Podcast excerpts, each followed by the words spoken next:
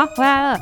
欢迎大家来到边缘少女，我是 Peggy，我是海星星，我们是边缘少女，好边缘啊！今天有来宾，没错，今天有两位来宾，大来宾，对，而且我觉得他们算是那个我呃艺术圈的很厉害的幕后工作者，哇，很伟大哎，很伟大，幕后推手就是，没错，一般我们都会。见到的是艺术家，或者是访谈到的艺术家，但是我们这次访谈到的呢是艺术相关的行政，哦、而且是不得了的行政啊！对，真的没有他们不行啊！真的，曾经还有一位把我推上舞台呢，这真的把你推上去，真的。好，我要介绍一下，好，我们欢迎 TASA 的 Iris，耶耶，Hello，大家好，还有如芳，嗨，大家好，我是如芳。嗨，然后这两位呢，他们目前呢就是在 TASA，就是台湾艺文空间连线。然后 Iris 现在是执行长，然后如芳是目前的在里面是要当专案经理嘛。对，那就是这一次他们有带来一个非常精彩的线上的展览呢，待会会仔细为我们听众朋友介绍一下这个展览，而且这个展览也是跟声音有关的，很期待诶，我刚刚看了一下，没错，搞不好可以放一点声音给大家听一下。好，一定要等一下要。对，好，然后再就是，呃，我们要先简单介绍一下，就是 TASA 是什么东西，因为听起来蛮帅的，很像什么 NASA 之类的，对，很像酷，对啊，很酷，啥？对，对，那我们请那个 Iris 来帮我们介绍一下。好啊，嗯，就稍微介绍一下，就是 TASA 基本上我们就是嗯会串联很多台湾的一些不同驻村单位啊或艺文空间，然后去进行一些驻村相关的一些交流的部分。然后当然同时我们也会做很多国际型的一些嗯平台交流，然后希望更多的创作者们或者有机会可以不管在台湾的空间或者国外的空间，然后进行他们的一些发展创作的部分。哦，所以它这个就是全名叫做台湾。艺文空间连线，Yeah. 但是它其实实际上是台湾去连线其他国家，连线其他国家也连线台湾喽。哦，就是那台湾现在有多少会员吗？对啊。我觉得应该说，台湾的驻村单位啊，应该大大小小，应该二三十个跑不掉。嗯、但就是大大小小，有些很常态，有些很专专案型啊、计划、啊、型都有。嗯、然后我们这几年是发现，其实它发展也很多元。对对对，然后尤其是年轻世代的，跟就是可能十年、二十年的那种老老老空间、老中青、老中青三辈，对，也都不太一样。所以其实这个还蛮值得大家继续关注发展的。那我相信你们都创作者，其实你们也知道，驻村其实对于创作者来说也是很大的。的一个养分啊，滋养对，哎、欸，但是你们空间是只有就是呃仅限于就是可以驻尊的单位吗？仅限于可以驻村，其实就是回到，就是其实驻村现在它有一点在扩展了，就是说，嗯、当你是不是空间一定要有地方住，还是一定要有工作室，哦、还是他可以跟别人同盟联盟一下，越来越多元了。对啊，对啊，因为疫情的关系嘛，嗯、很多驻村单位没有地方住。哎、欸，我们现在不都走线上吗？对啊，你会发现这两年有很多线上驻村喽。对啊，很酷哎、欸，嗯，对啊，很酷。而且之前其实他们也有就是。邀请我去呃参加一个讨论，对线上驻村的讨论，你们讨论出什么来吗？我们讨论不出个什么来。我觉得就是要实验呢、欸。对，因为他那个还有点太新了，就是这个名词有点太新了。嗯，然后所以就是呃，就是对于线上驻村的定义，就是大家可以众说纷纭了，就是有很多种不同的形式。嗯嗯，这样子，对啊，然后他们就是。关于这个名词有去做深入的研究，嗯嗯嗯，而且每个线上驻村的方式好像都不同，对，就是大家都各自发明各自的。不过我觉得那是最有趣的地方，啊、就像驻村一样啊，实体驻村每个单位也都做的不一样，对对，所以当你这个研究案，就是每个人各自分享他怎么做实体驻村，怎么做线上驻村，你就会罗列出很多元的一个想象。觉得跟疫情也蛮有相关的，因为就是疫情爆发之后，就是。因为艺文不能停，对，真的，所以我们被列为非必要场所。三级警戒，第一个停的就是美术馆，或者画廊，或者是艺术空间。但是我觉得艺术家创作是二十四小时脑袋一直运转的，所以这时候各种奇奇怪怪的合作案，或者是计划案，或者是什么，大家就开始冒出来，冒出来。对，对但是当然还也是还是会有那种一部分的人是就不知所措了。就不知道该怎么办的那那种也有，就是什么一下子就突然所有展览都不见了，然后或是一下子突然就是所有的工作都没了这种也有，然后但是也有一部分人是哎转换转换心情，要、啊、不然就休息好了。那你们 TASA 有受到影响吗？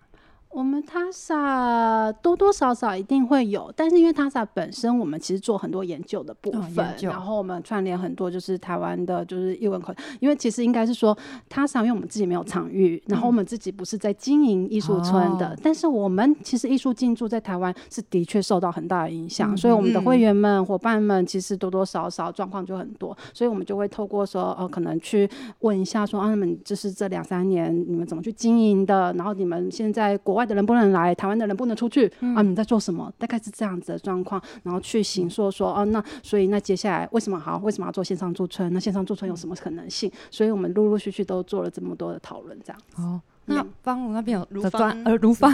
如方那边的专案有受到什么影响吗？我们这边还好，因为像艾瑞斯讲的，就是我们其实比较算是呃活动型跟。呃，研究型那活动其实大家都知道，就最近这几年，其实呃线上活动转转型其实是已经变得很成熟。大家可能比如说有一个手机，有一个简单的导播机的设备，我就可以。把就是实体的活动转成线上，所以其实像呃 TASA 其实每年都会举办的年会啊，嗯、还有一些共融的专案，其实我们都把在去年的时候都转成了线上的形形式。但是我必须要说，就是虽然我刚刚讲说设备这件事情转换很简单，但是还是有门槛。对，没关系，门槛这件事情大家都帮忙啦，请专业人士来协助。嗯、但是我自己的感想是说，你内容。的流程设计跟实际的执行，嗯、其实对艺术行政来说是一个很大的挑战，是因为完全新的领域了。没错，比如说一个讲者在讲话的时候，我们台下观众就是有反应，就算他听不懂，你可能还是跟他有眼神的交流。交对，对，但是。线下活的实线上的活动的话，你其实看不到任何人。嗯、那比如说，假设我们在安排讲座的时候，嗯、我们是用 Zoom 或者是 Google Meet，、嗯、你只能看到格子，然后大家好像都要装的，也不是装的，大家要维持。比如说现在录 Podcast 的看不到表情，嗯、但是线上会议的时候，大家就必须要有一个好像主播的一个表情存在。对，所以对我们而言，我们就觉得说，那个呃办活动的整个。活动流程来说，对行政来说是一个巨大的挑战。嗯嗯，那你们获得什么新的想法吗？或者是新的想法，不要做 hybrid，就是不要做 线上线下混的。对对对，单一就好，越单纯越好。嗯、对，因为其实呃，我们去年的经验是我们其实安排了算是呃一个主持人在现场，嗯嗯然后他是用直播的方式，但是我们的每一个 panel 我们是用、嗯。呃，Zoom 和 Google Meet 的方式来做，嗯、那我们就发觉说，其实我们一下要雇一个摄影棚，嗯、但是一个又要不顾线上会议室。但 TASA 其实是一个非常精实的单位，对，就我们的员工数是五只手指头数出来，也是微型，哇塞，所以所以在这个上面，我们就会发现说。呃，我们的人力必须要就是抓得很紧，嗯、对，然后每一个人要怎么互相分工、互相适时的补位，会变得非常的重要。对，嗯、我这边也是分享给大家、欸，哎，就是一种经验，就是怎么线上跟线下，真的是我也是不建议混，因为我当初去年在这边新空间办就是直播表演的时候，大家也说，哎、欸，要不要也开放观众朋友可以进来，嗯、然后售票可以有多一笔收入，我就说不要。对，因为那个会很麻烦。对，因为我们在做直播的时候，我们要拍摄，有摄影机，嗯、还要打灯。可这时候开放观众进来的话，真的会没办法顾。对啊，又要接待观众，我觉得是心力上面你要分两个，就同时你要注意，当人力精简的状态，人力很少的时候，你同时要注意前面线上发生的事情，接下来现场又有可能会发生的状态，你那个心力你就没有办法。而且线上还会有人留言，对，还会在意有没有人按赞、比爱心，对啊。有时候还要自己充当小编，赶快问大家说有没有留言，对，有没有问题 啊？这边有人问问题了，对，就是这种感觉，很忙哎，现在当直播主很忙哎，是啊，对啊。然后我们可以回到我们这一次 TASA 有测一个展哦，而且是线上的，没错，所以我们不受到这个时间跟空间的影响。对，可以直接在那个这次我们也会放在我们的连接栏了，把这个展览放在我们这个 podcast 的连接栏。对那我们这次就是介绍一下这个 Mirro 关于这个 Miro 的展览。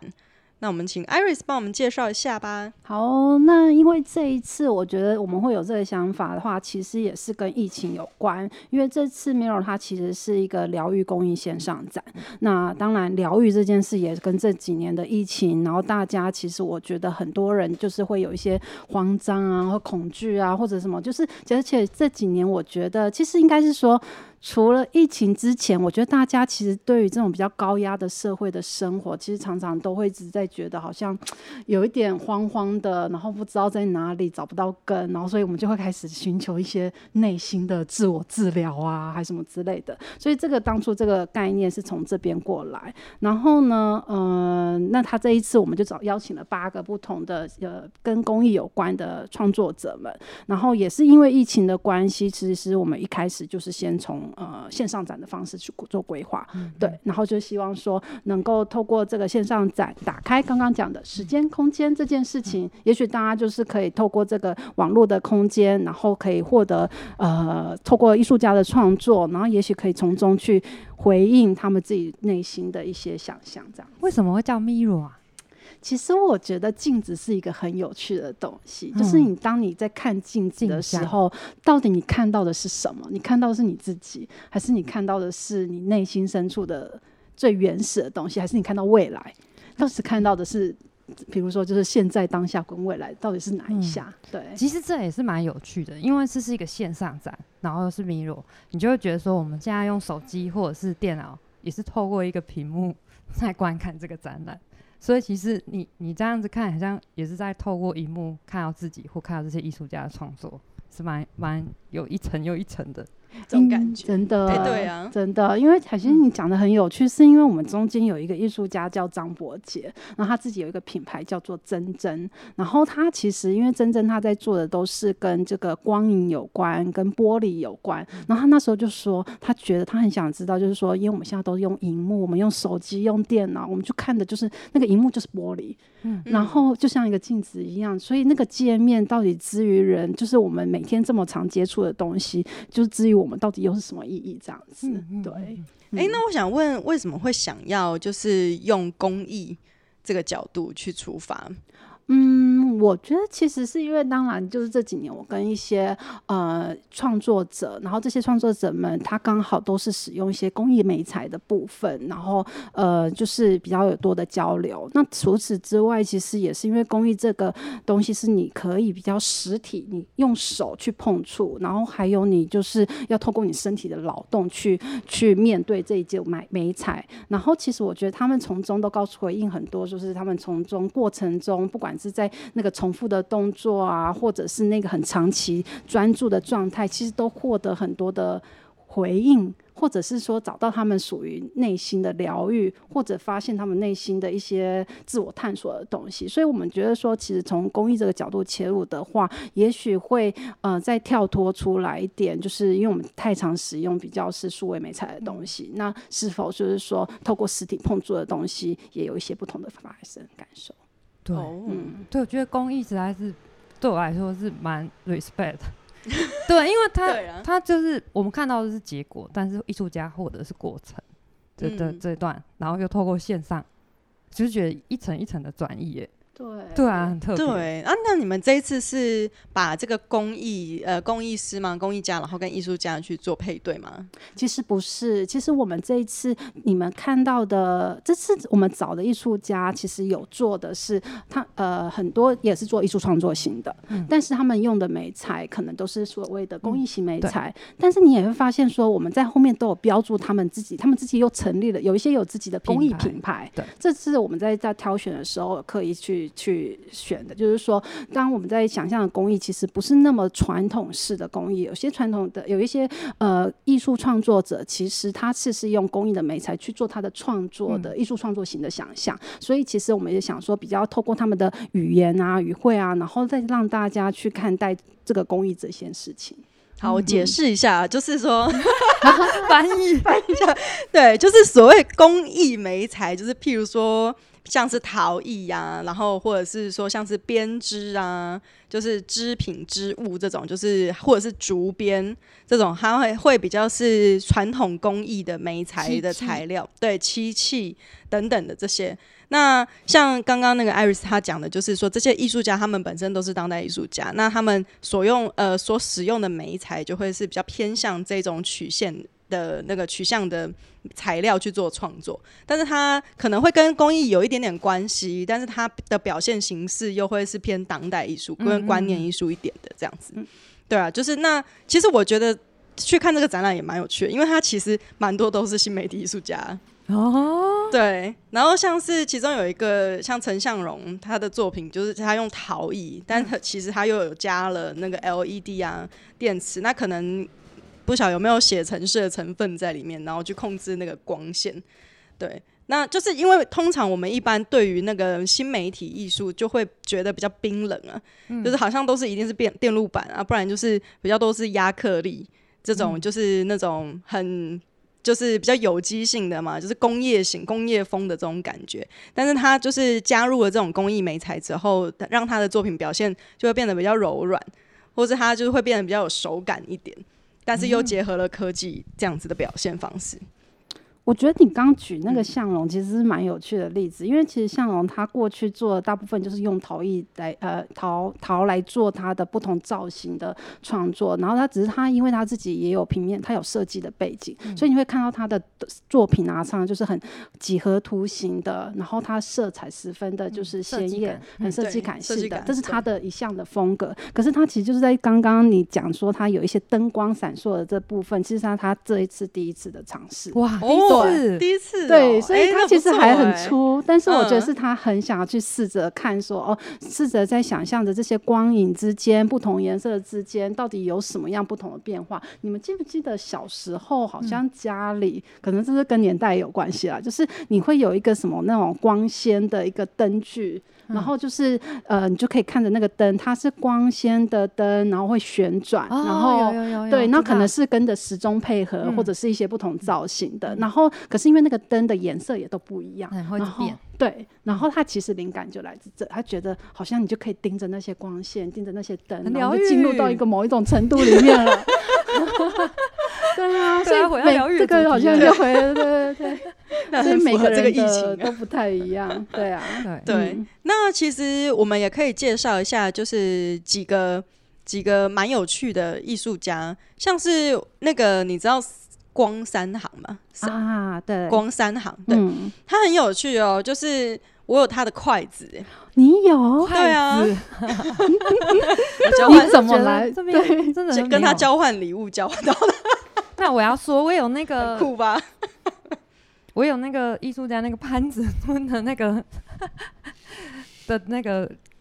看的那个天鼓 哦，对啊，对啊，他有来过这表演，对啊，对，因为我本来有他一代，他送我的，我的结婚贺礼，然后后来音跑掉了，我就说，哎，这个我要调音带回去，然后他又再送我一个更高级的。而且他这个是用旧换新，又送了一个，对对对，用回收的瓦瓦斯桶。早早期的时候，嗯，早期新开始在做这样，因为而且他很特别，他其实念哲学的，哎，对，辅大没有错，对，嗯，那当初登上就觉得哎很很特别，就是怎么会想要做这个，然后就因为他开始一开始做音乐，然后是鼓手，然后自己打鼓打一打，然后又充满了哲学的想法。于是呢，自己就开发了这个简历，然后做了这个天鼓系列。然后我我他就是有春夏秋冬款，嗯，对对对，没错。那那时候我们跟他聊的时候，他常常就会说这个宇宙上面是什么样子，然后进入到了平行空 间，没错。然后那个飞船，它象征那个天鼓，就是像飞船一样飞碟飞到你家，嗯，然后就是在在你家有一个这样子的空间，有一个陪伴着你的乐器。对，因为他们那个音波的波形有什么？赛波什么八法波，有不同的波形，然后有时候那种送波那个波形就是可以对人体是有帮助的哦。那个那叫什么音差还是什么？对对对，都会有。对，嗯，有疗愈的性质，对不对？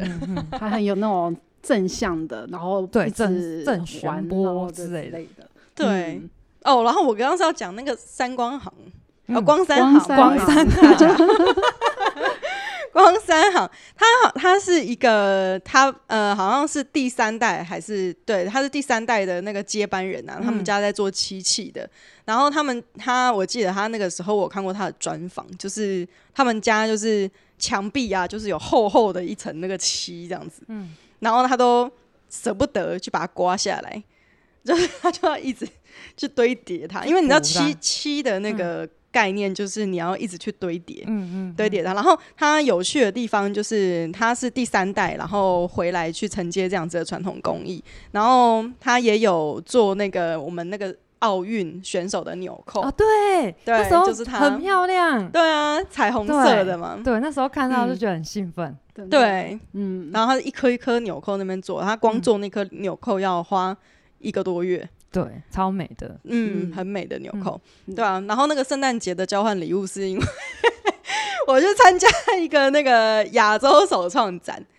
对，然后那个首创展，然后就我们就算是其中一个展商，然后最后我们就 ending 的时候会有一个全体的参参与者，就是这些工艺师啊，然后有一些首创产品的，然后大家就把自己的产品拿出来当交换礼物。然后就全部的人随便抽签这样子，然后就抽到这个他的筷子一组。你有用吗？有啊，哇，对啊，筷子跟汤匙，嗯，都漆器的，嗯，很贵，对啊，真的美。因为像我们就是跟小赖在聊，然后他每天出去啊，就是都会自己带自己的筷子，要环保筷，对，环保筷，环保筷，然后又是自己做的，然后就像你讲的，这漆真的是要很耗费很多时间功夫，然后又跟天气有关，然后每次就是一层一层一层的堆叠这样子，对，然后但是小赖就是像刚刚讲，就是他就是一个世家吧，就漆艺。世家，但是他在做的东西就是想要再推广到更多的就是大众这样子，然后所以他其实在这一次的创作，他其实这一次是比较不是做他嗯这种品牌创作型的，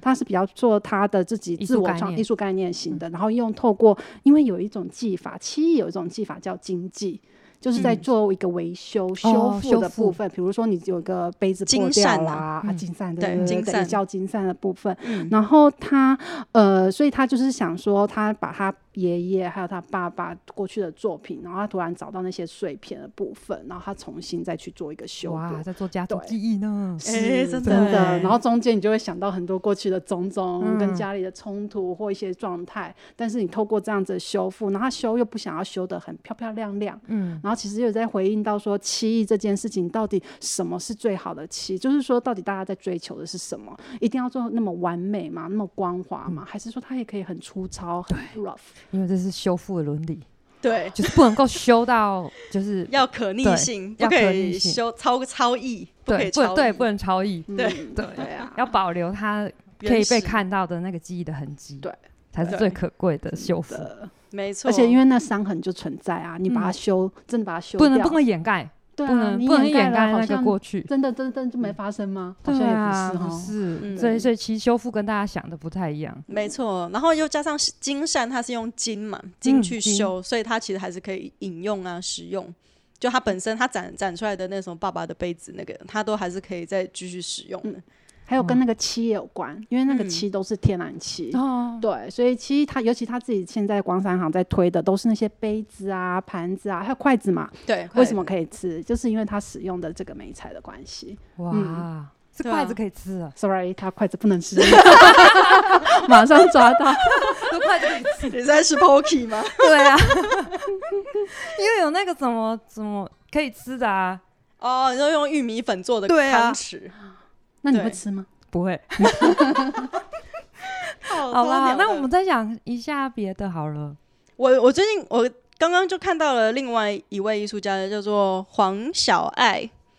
他的这个蛮有趣的，就是他为什么要有时间倒数计时这样子，很像那个。哦，对啊，因为小爱他其实本身是做精工创作的，嗯、然后他因为这几年他其实常常在做自己对探究自己内心、哦。我想要打岔一下。那可是真的，他在倒数，我以为他的展场还没开。哦，不是，对，就是说展场没开。我想说，他可能倒数完了就会开了，然后就会从头。但你讲到一个重点，这是我们线上展，其实在每一个艺术家的展间，其实我们都在最开始之前做了一个互动型的，就有些是互动，哎，不一定哦。他的东西，嗯、他的其实你们仔细看，你会发现那个数字停在零点零零点零一六二之类的那个数字，对对对，因为他在讲述的是一个刹那，其实是九十秒。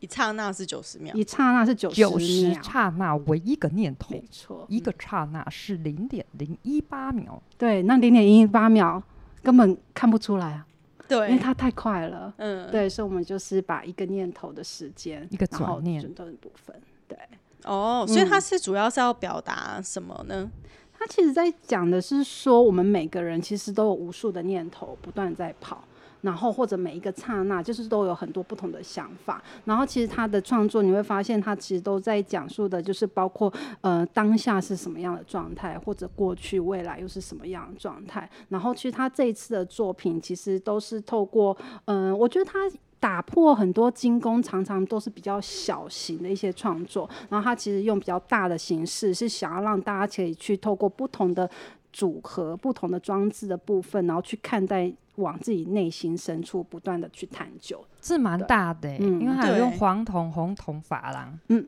而且他做了一百一百一十公分，对对对，所以大概就是你可能平身，然后可以从最上面一直往下，那就是它的一个看待的一个概念。其实蛮好，嗯，蛮有趣的是，是虽然现在是看线上展，但是也会思考说，如果它是个实体展的话。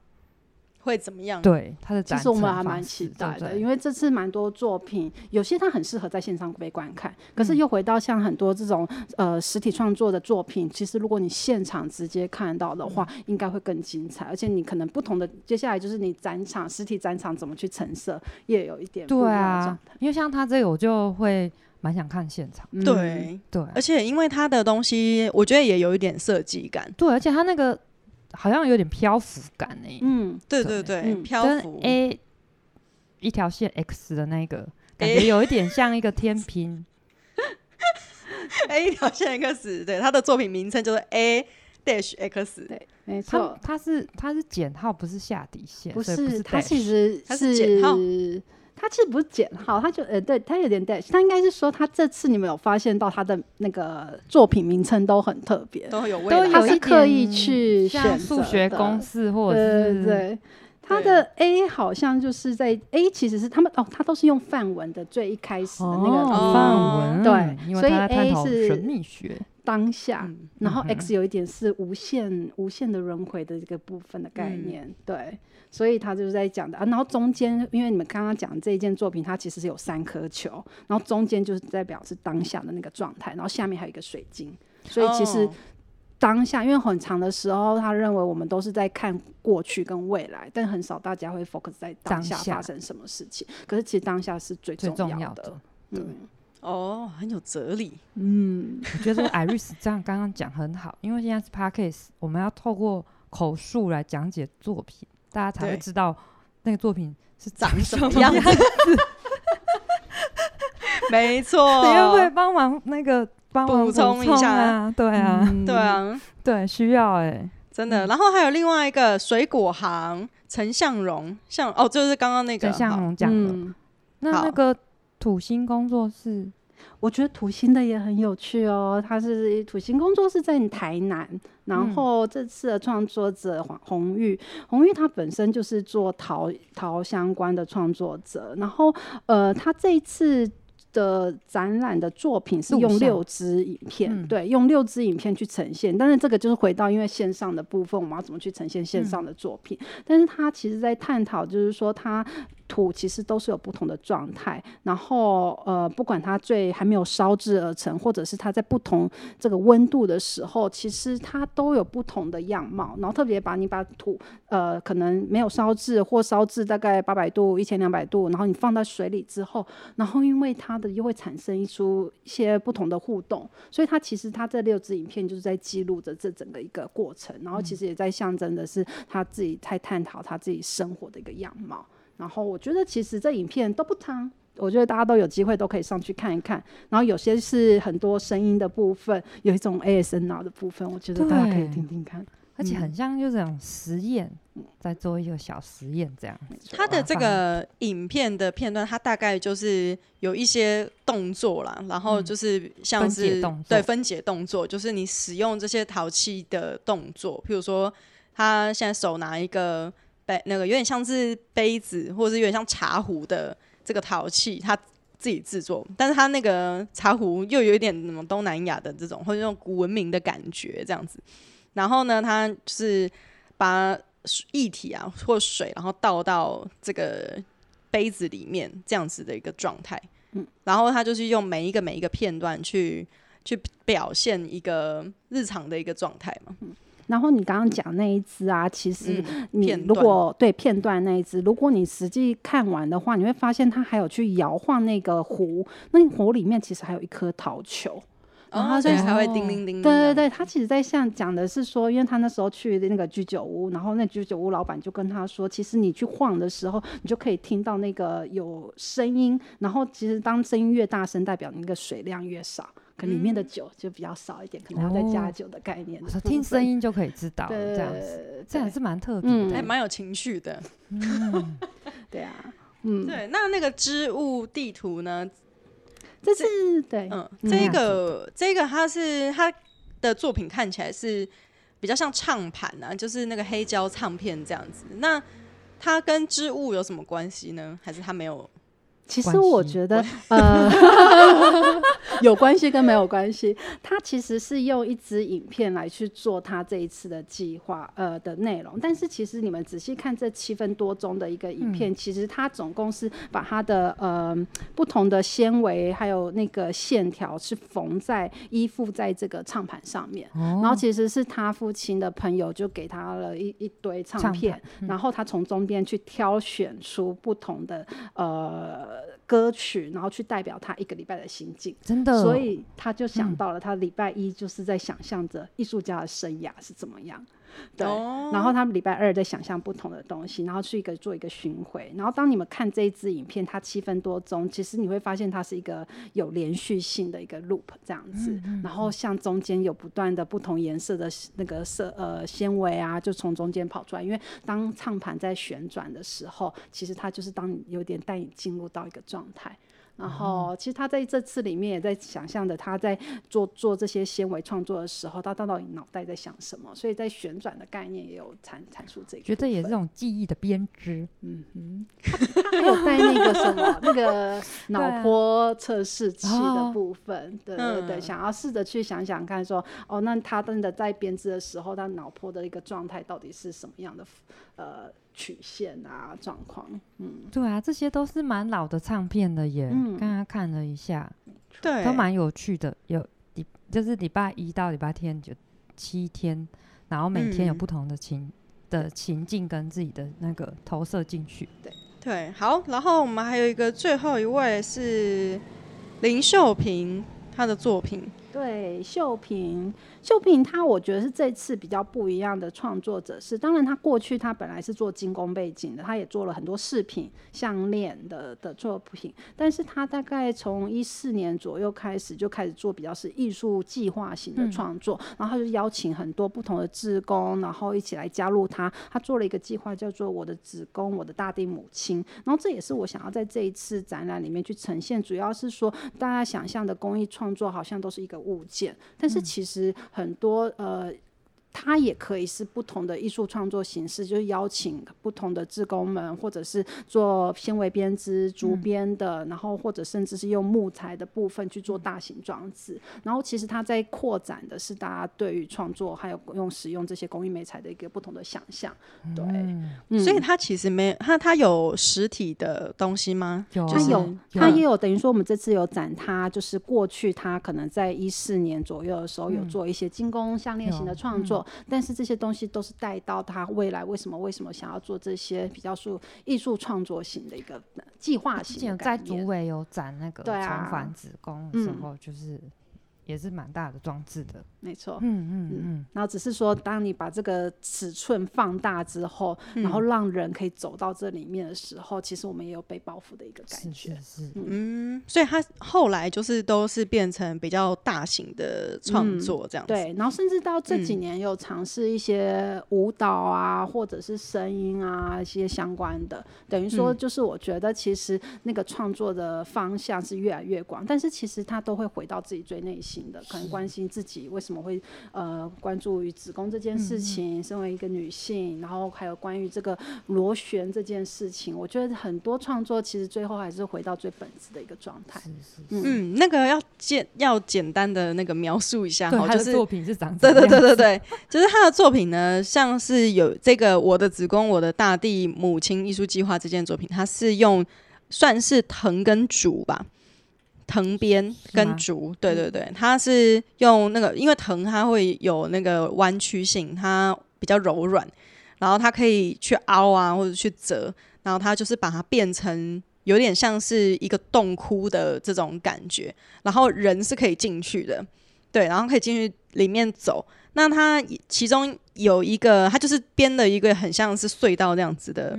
一个大型的装置，那你可以走进去。那其中有一个。隧道它是还有再加上红色的，算是布料，或者是织品这样子，就是也是包覆在外面，就是让你会感觉到你好像是进入到一个血红色的世界。它这个就是回到对母体里面那种感觉。这个作品，他这边写。五个国家，两百幅子子宫图，两百位志工，嗯，大家一起完成的耶。他其实，因为他一开始就是回，嗯、就是想说他怎么对自己身体那么不了解，嗯、然后就想说，那可不可以邀请，就是问，哎、欸，比如说你们会不会认识？你们觉得你们自己子宫长得什么样子？嗯、所以其实透过这样子的对话，然后大家可以透过绘画啊，透过聊天啊，然后慢慢去形塑，然后慢慢开始自我认识这样子。嗯、这也是为什么他后来的计划变得比较像是艺术计划，邀请大家一起来参与，嗯、对，对。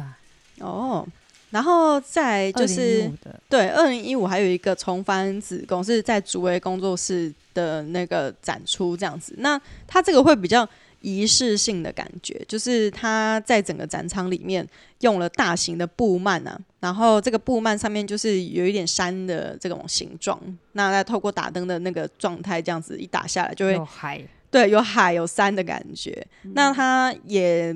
在其中的一个角落。就是也弄了一个像刚刚那样子的那个虫洞的一个空间，很像房子的空间。那一样，它是用藤啊去编织出来这个很像树屋的空间。那这次在竹围，它就是可能有在附近采集到一些叶子吧，呃，姑婆芋铺在外面。好，然后再来，它就是里面还有一个祭坛这样子的形式的东西。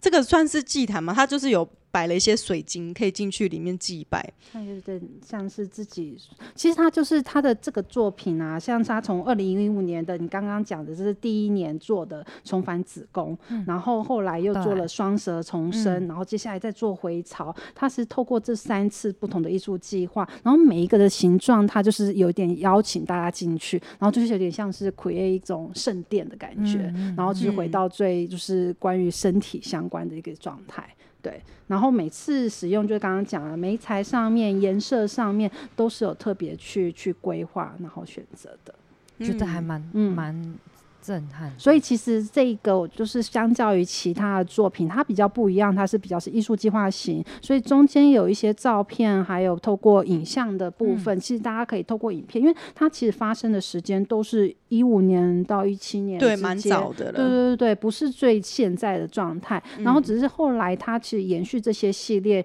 在去年的时候有在屏东做另外的，就是跟声音有相关的一些创作这样子，嗯、而且我觉得它这它这个。页面我觉得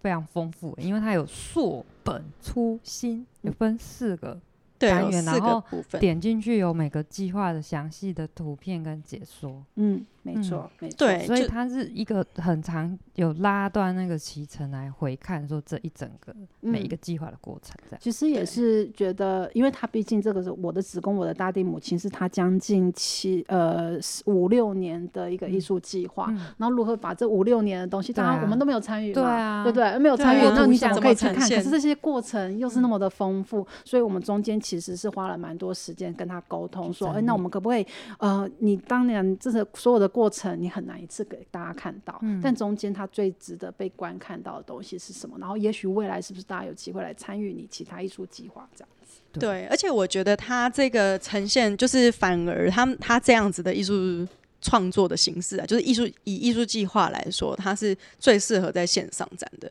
因为它的所有留下来的东西就是记录而已。对对，就是如他要你下次要在其他地方看到他的这个同样的作品展出，就是在线的。对，那他当下做的那个技术。计划的那个本身啊，就是你要呈现这个计划的话，嗯、你就是只能够用 document 嘛，就是记录去呈现。嗯、那刚好就是很符合这个片对，就是这个线上展它的展成的方式，就是刚好展出了文献，然后又可以比较条列式啊，然后整齐的去展出它的。作品的脉络，嗯嗯嗯，对。然后，如果大家有上网看的话，其实他为了他的一些作品都，呃，除了当然是重新整理他这几年的一个脉络以外，嗯、然后他也有写很多比较诗意上面的，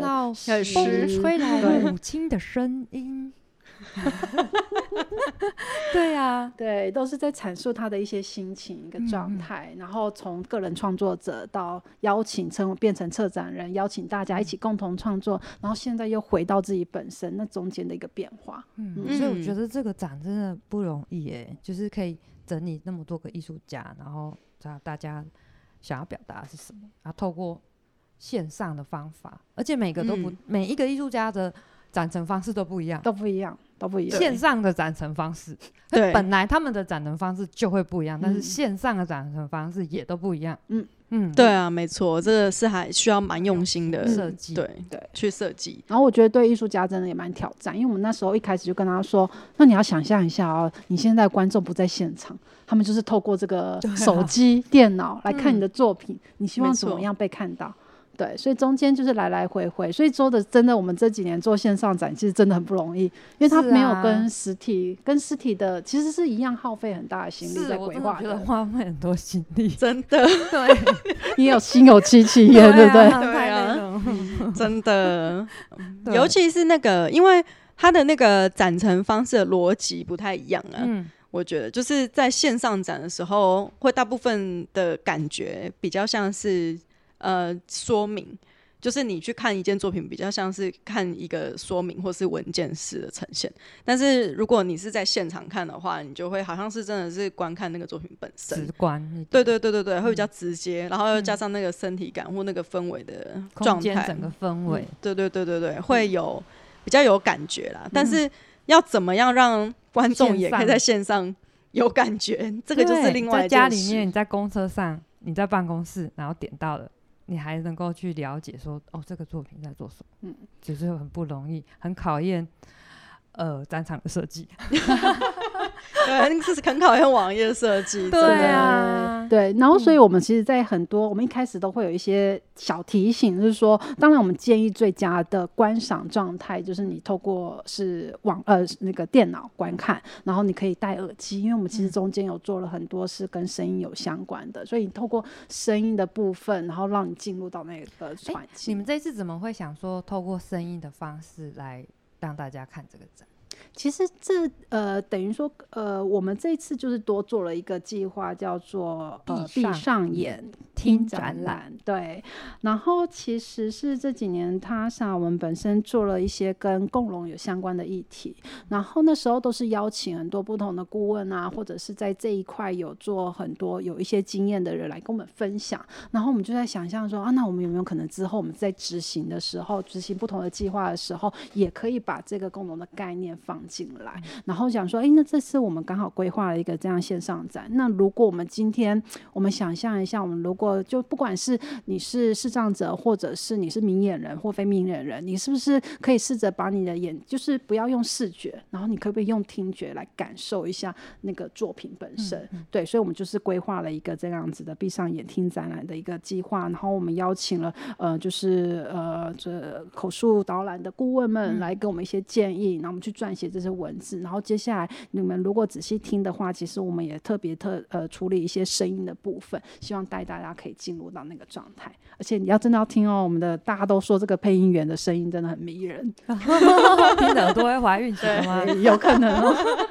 嗯，美声型美声型导览员，对啊，嗯、很不容易耶，因为做这种就是导览，然后又是就是给共融的部分，我觉得非常不容易，因为那个文字的撰写也是要他们能够。get 到的，对啊，对啊，这个是不同领域，对，完全很不一样。所以我们中间花了蛮多时间，然后也要跟艺术家沟通，因为这跟一般的导写导览的不一样，不一样，不太一样。对，一般导览的稿就是艺术的艺艺术家的论述这样概念啊，或什么为主，但是因为口述不是要描述一下。它是什么大小，然后媒材质地，嗯，因为我没有做过这个，对啊，就是像上次也是那个蛮有挑战的，对啊，嗯，算是第一次尝试啊，对，对我们他是一样，对，第一次。尝试，对，我觉得这是蛮大的挑战，就是我们，而且尤其是针对明眼人，常常我们觉得我们看这个习惯很，就是它就是黑色啊，它就是长方形或者什么描述黑色是什么？对。对。没错，对，而且你因为它还是会有一些方向性嘛，或者是有大小的，你要去描述那个尺寸，让这个视障朋友他们可以去想象说这个东西到底长什么样子。嗯，对啊，尤其是他们这这个又更挑战，因为他们完全没有摸到东西，就是他们只有听听这个展览而已。没错，对啊，蛮不容易的。那你有觉得就是？做这个展览有哪个部分是最挑战的吗？我觉得每件事都很挑战。哇，真的吗？有没有觉得？你们不觉得线上展也很挑战吗？然后闭上眼，就是口述导览这一个部分，其实也蛮挑战的。然后至于艺术家也是哦，还有跟这次的主题有关，疗愈是什么？疗愈这件事情也很挑战啊。哦，对你，你的疗愈跟我们的疗愈一定不一样，每个人都不一样。有的人可能是听觉比较敏感，觉得他听到。好的声音，他会疗愈；有的人是视觉，有的人是触觉，嗯嗯都不太。有的人是他嗅嗅觉很敏锐，所以他闻到好的味道，他觉得哦。OK，没错，对，所以那时候就是，而且当你艺术家说这是我的疗愈，可他可能不是你的疗愈方式。然后一开始大家都会觉得说，那那这样怎么去做这个展览？可是因为我们在这一次就在想的是说，其实我们只是分享不同艺术家他至于他什么是疗愈，至于他创作是什么，嗯、分享他们。但是对对对，但是他不是唯一的答案，也不是一个。就是让你参考，你就是学他的，你就会获得疗愈，嗯、而是让你去触发，你去想象说，那你自己是谁？然后你可不可以找到属于你自己的一个疗愈的方式？然后去让你自己不会那么的紧张，会观看你自己这样子。哦，哎、欸，嗯，这样另外想要问一下，就是我刚刚就是一边在听艾瑞斯讲的时候，嗯、在看这个网站，我发现你们有展览番外篇呢。哦，对，对呀、啊，这是什么？嗯、我们其实因为。因为我们这次当初就是做了线上展，就觉得说，嗯，我们都没有实体，对，应该是说我们没有办法实体跟大家碰面的话，好像觉得哪里怪怪的。然后我们就安排了三场讲座。哇！然后那时候讲座，我们想说，哦，不能只在台北啊，所有事情都发生在台北也很奇怪。我们想说，我们就安排了新竹、台南，当然还有一场是在台北的线下讲座。那新竹这个空间是比较特别，它就是跟呃，它是一个公益橱窗或者公益橱窗，然后它。本身在那边就有展出不同的工艺家的一些作品在里面，所以他们那时候就邀请我们说，啊，那可不可以就是也。呃，就是邀请部分的艺术家，然后可以展成他的作品。那只是我们那时候叫番外篇的原因，也是因为其实这次线上展的大部分作品跟概念比较有关，所以它不太适合直接实体。它实体这样转换还是要转换。所以，但是我们刚刚早先有提到说，我们的创作者们其实都有自己的品牌，所以我们其实是也呃跟他们就是去借他们之前的品牌的东西，然后在现场。不过我们在番外篇的时候，其实有在展出一个影片的部分。其实你们。看到这个线上展一打开，它最下面有四支的影片。这次是我们邀请，就是舞蹈生态系，他们透过比较跟舞蹈影像结合的方式，然后再访问艺术家，所以它有一点类纪录片、类舞蹈影像的片，然后去呈现说这个属于疗愈的概念是什么这样子。太用心了，嗯，所以这个都在那个番外篇那时候都有展出。对啊，这样一个线上展又衍生了这么多的作品。对啊，听起来就好累哦，好辛苦哦，听了就很累，对不对？对啊，不可 很累就不遥远了，对，没有。而且你们座谈有办很多场啊，对啊，办三场而且还全台湾跑透透哎。对啊，新竹、台南，然后台环岛了。想说也让艺术家认识不同的空间，然后也让就是不同的地方的人可以认识这些艺术家。就我看这个三场座谈，艺术家们是打散的哦，对，是打散的。对、嗯、对，要跟着这个座谈，然后大家下去新竹或者是台南这样子。嗯对，有分配过的，而且都是艾瑞斯自己主持，因为我们没有办法找别人，真 的要精简人力，真的呀，哇，真的不容易。哎、欸，那你在这个过程中，你有觉得就是有什么对你来说比较有趣的地方吗？我觉得每件事都蛮有趣的，就是因为特别就是像是刚刚说，哦，我们其实因为去年大概年中左右就是开始不断在规划，嗯、然后包括哦，我们这次所有虽然线上展已经是就是等于是呃呃网络上呈现了嘛，但是其实我们沟通的部分很绝大部分也都是线上。为主。哦，对，因为疫情的关系，疫情的关系。根本不在台北，没错。我们的艺术家们其实散散 落各地，对。对对 对对，我们都在不同的地方，所以当然我们有实体见面，可是绝大部分的时间就是都是透过线上沟通。对，然后这边我有发现你们有一个观后的问卷，对，所以也希望就是各位听众朋友，如果来看展的话，别忘了帮忙填线上问卷哦。没错，填了有没有奖品？帮观众问。我们来好好思考一下这件事情。没错，是要做一些推广品。真的。哎，对啊，你们有推广品吗？我们就请继续关注我们的粉丝页。好的，没问题。对，然后就是接下来，其实他们那个 TASA 也会有一个，反正就每年最盛大的这个年会啦。那我觉得可以简单介绍一下这个年会到底是什么好了。对，我们请如芳来帮我们介绍，因为那凉在这边很久了。对，最后就是最后就请如芳帮忙介绍一下年会。嗯，因为其实这次这个展览主力是 Iris，所以前面就让 Iris 来处理那样子。嗯、对，然后年会的话，其实呃前面有提过嘛，TASA 其实主要是要串联就是台湾大大小小的艺术进驻跟空间。然后，但是哎、欸，打个岔，我知道大家对 TASA，如果大家是脸书重度使用者。对 TASA 一定有很深的一个误解，嗯、就是因为我们其实就像 Iris 刚刚讲，其实我们在推广这些艺术空间的呃，比如说他们的业务啊，或者是进驻的一些内容的时候，我们其实是免费会帮大家宣传征件跟驻存的。哦，对，大概是我进来开始，我进来 TASA 以后，我们就开始用脸书做这个业务，嗯、然后大家。刚开始的时候，大家都会觉得说：“哇，TASA 好厉害哦，每个月都在办征件跟驻存嘞，太好，太有活力了吧？”对啊，就是对，然后就会有很多人写讯息到脸书问，就是小编说：“哎，请问一下你们的征件什么内容？为什么怎么样这样？”然后我们就呃，我们不是，我们帮你转接，帮你转接专人，没错，我们就会就是请他，就是还是要洽询主办单位。所以其实 TASA 大概是在做这样的事情。那当然，其实这只是呃，怎么说？为了要去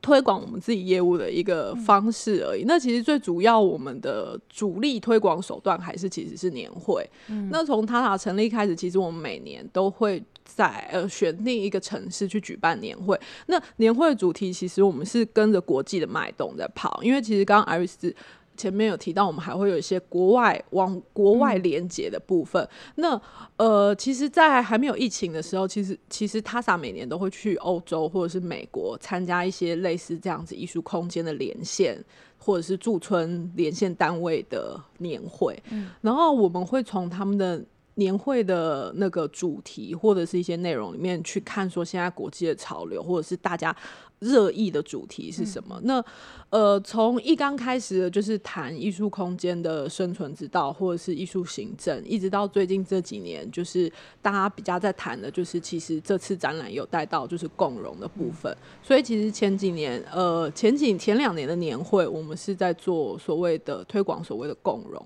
那今年就是即将要在就是下半年上场年会，其实跟我前面讲的东西有点关系，就是。呃，当一个艺术行政，他必须要面对，比如说，呃，实体的展览转成线上的展览，实体的活动转线上活动。就像我们刚刚讲说，如就算你给我一台导播机，我可能要坐在那边看 YouTube 教学，看非常的久。然后，如果他对机器或资讯是麻瓜的话，嗯、他可能会觉得非常的痛苦。但是这就是说艺术行政现在面对的事情，与时俱进啊，没错，就是学习成长、欸。哎，对，然后而且不只是这样，就是比如说你还要像我们在操作就是脸书社群的时候，你也要跟着，比如说人家要降落降落的时候，你有没有一起跟着降落？要、嗯、降落，对，降落，真的啊，当小编，对啊，就是。呃，艺术行政其实背着很多这种，就是怎么说，这叫资讯资讯进步或技术进步的东西在往前走。但是，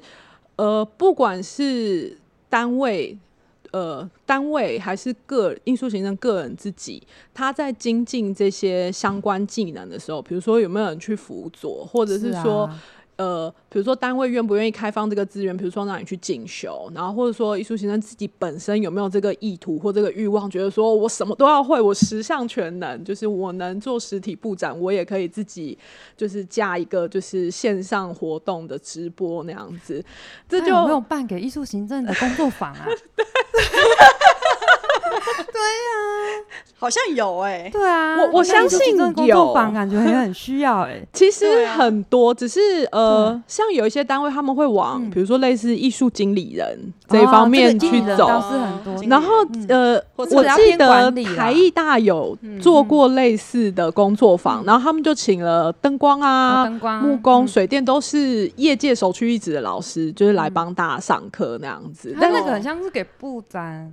有啦有啦，就是还有那种策展也有啊，就是策展相关的实实物。比较论述型的话，大概应该是那个世盟他们这几年，还有那个新乐园他们这几年都有在推的类似策展人培力。哦对对。但是策展人跟我觉得跟艺术行政是不一样，完全不一样。就是嗯，对那个一个。我觉得脑袋要分开来思考，对。那所以回到今年年会的走向，我们就是站内的主题叫重装上阵。哇，其实有点中了，哦、对。但是就是想到，就是其实是因为就是年初的时候，Matrix 要上第四部，那时候我就想到说，我们艺术行政。就是都是这样子一步一步，就是累加自己的技能跟装备，嗯嗯，而且那个带到身上是别人拿不走，就是你也卸不下来的。你们十项全能哎、欸，对啊，所以呢想说，呃，我们就开始想做这一系列讨论，加上其实，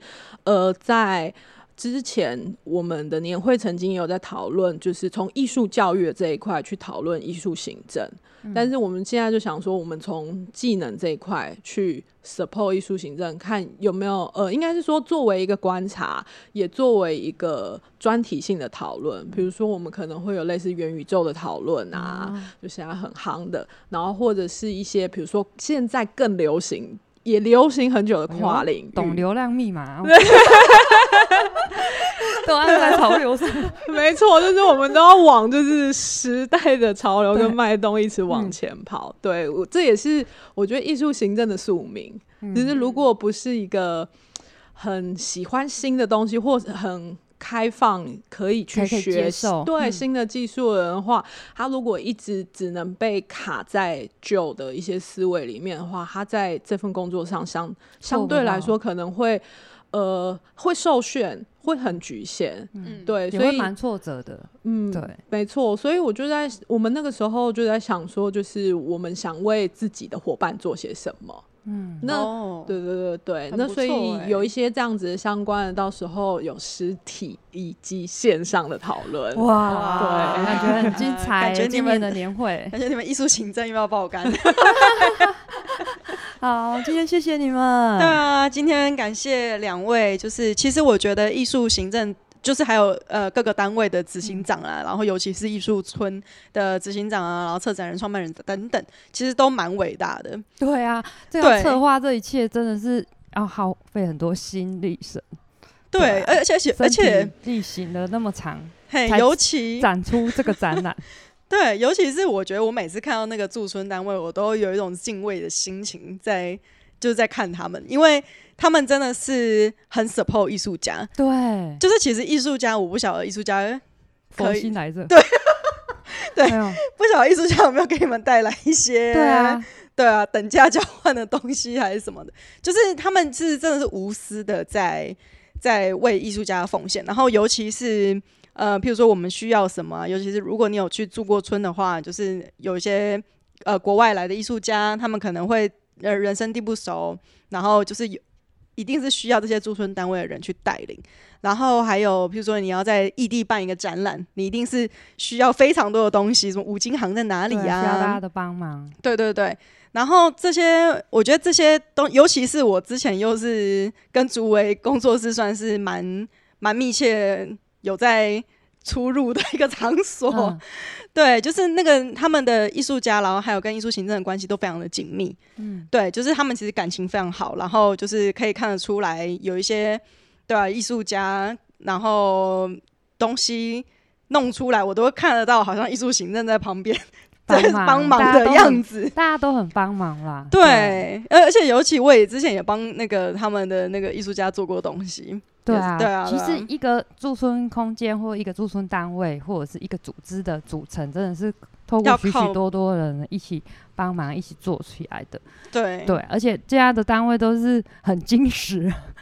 对啊，就是每个艺术行政都要斜杠，就是斜杠又斜杠，就是要懂的东西越来越多。对啊，然后尤其是我觉得更更好的是，就是这一次的年会，因为以往年会大多是否。呃，驻村单位啊，不然就是否艺术家，然后不然就是看看目前的那个呃潮流或者是议题，应该说国际议题是什么，然后去做一些讨论。但是比较可能相关的都是空间上面去做一些讨论。那这一次就是居然有艺术行政的，就还蛮有趣的。对啊，我觉得可以那个就是各位如果有兴趣的话呢，就是也可以上我们 TASA 的官网，然后去查看。然后现在好像现在有资讯了吗？目前还没，暂时还没有，暂时可能就是在几月呢？大概我们活动预计是在九月，所以我们 maybe 大概七八月的时候会有相关讯息出来。对，大家在没关系，follow 我们的 粉丝页跟官网，没错，而且我们官网也会帮你们放上去。对，反正继续 follow 边缘少女也是会听到的。对，好的，感谢大家。那我们今天就差不多到这边啦。然后我是 Peggy，我是海星星，我是 Iris，我是如芳。谢谢大家，拜拜，谢谢，拜拜。